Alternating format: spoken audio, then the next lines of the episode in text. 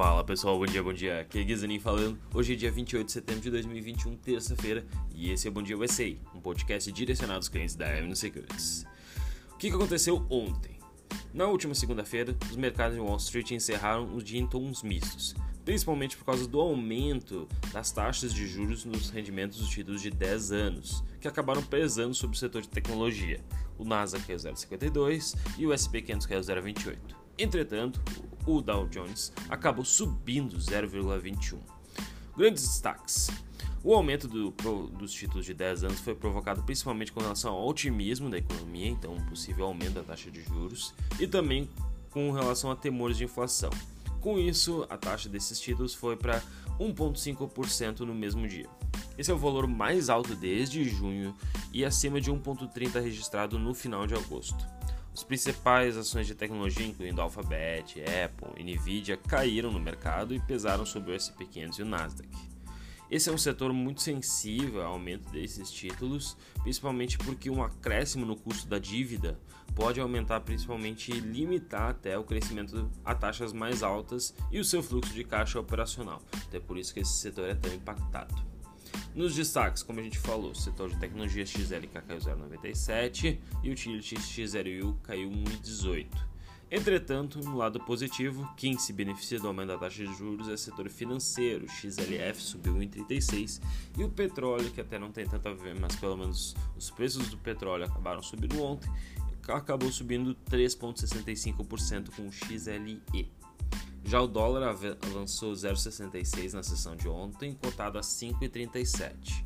Um patamar aí acima agora dos 5,20, 5,10 que a gente estava negociando, mostrando que a moeda americana deve negociar novamente em patamares bem elevados. Bom, o que, a gente tem para hoje?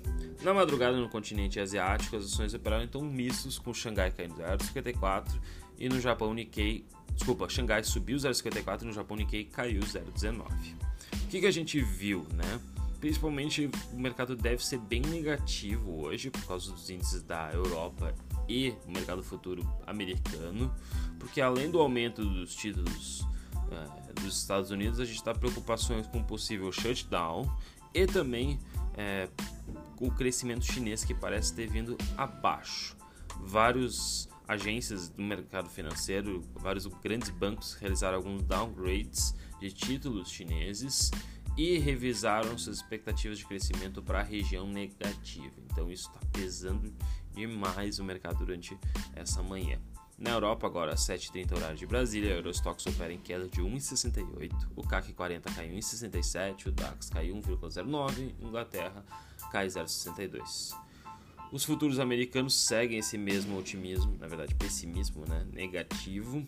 O Nasdaq caiu 1,55, o SP 500 0,89 e o Dow Jones 0,54, mostrando que a gente deve ter um dia bem negativo aí hoje na maioria das regiões do mundo. Na agenda agora a gente tem às 11 horas da manhã dados de confiança do consumidor e depoimento do Jeremy Powell para, obviamente, falar um pouco mais de como é que foi o FONC na semana passada. Lembrando que a gente não tem nenhum balanço relevante essa semana, mas nas próximas semanas vai voltar a temporada de balanços. Bom, em termos de destaques, ontem, para quem não viu, a gente fez o Conexão Avenue abordando um pouco mais sobre as perspectivas dos bancos de Wall Street sobre o setor de hidrogênio. Segundo os analistas do Morgan Stanley, o hidrogênio tem atraído a atenção dos investidores como um combustível que queima energia limpa e que pode substituir o diesel ou a gasolina tradicional, além de ser feito por um processo chamado de eletrólise. Se a eletrólise, que divide a água em hidrogênio e oxigênio, é alimentada por energia renovável, o combustível é resultado, por exemplo, de um hidrogênio verde ou hidrogênio é, ESG, uma forma que, obviamente, o mercado hoje em dia tem comprado e tem pagado um maior prêmio. É um setor que sempre exigirá investimentos maciços, que grande quantidade aí da eletricidade renovável é necessária para alimentar o processo, e o banco estima que provavelmente deve ser investido cerca de 2 a 3 trilhões, que seria o custo para a gente ter essa tecnologia em 2030.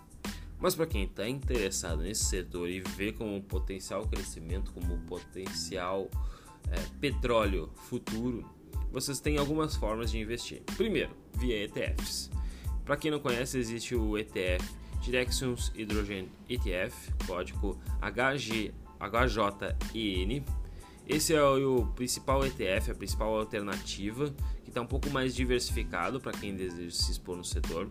O fundo tem 31 ativos e as maiores posições estão em Plux Power, Lynch, Bloom Energy e Full, Excel Energy.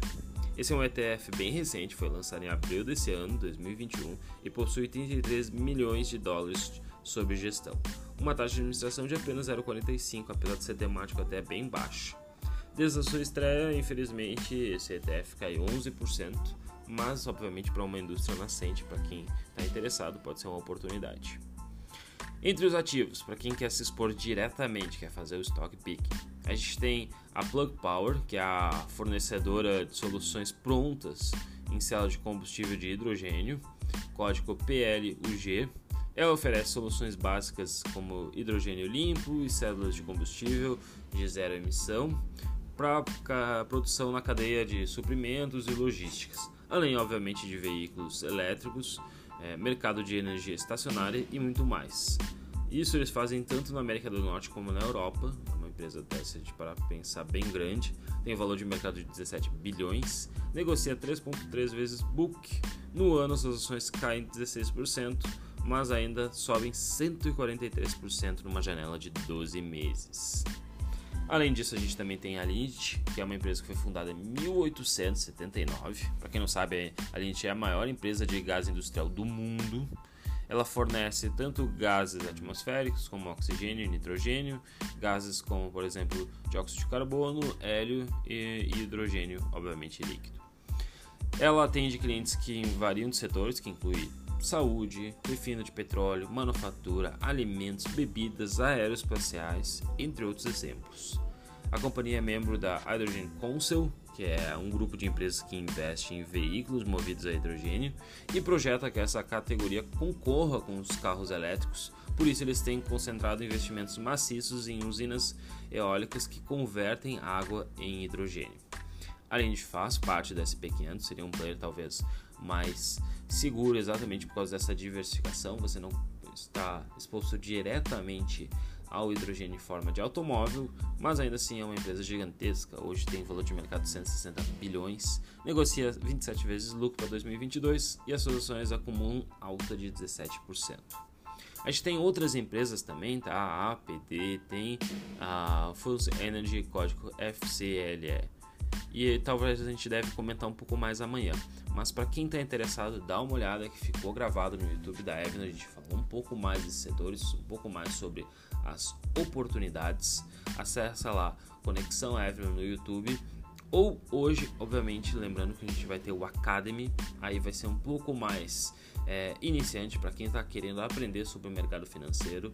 Acesse também o Academy, vocês vão receber por e-mail o convite para conversar um pouco mais sobre o mercado internacional. Tá certo? Me sigam nas redes sociais, arroba aqui, Aquele abraço. Tchau, tchau.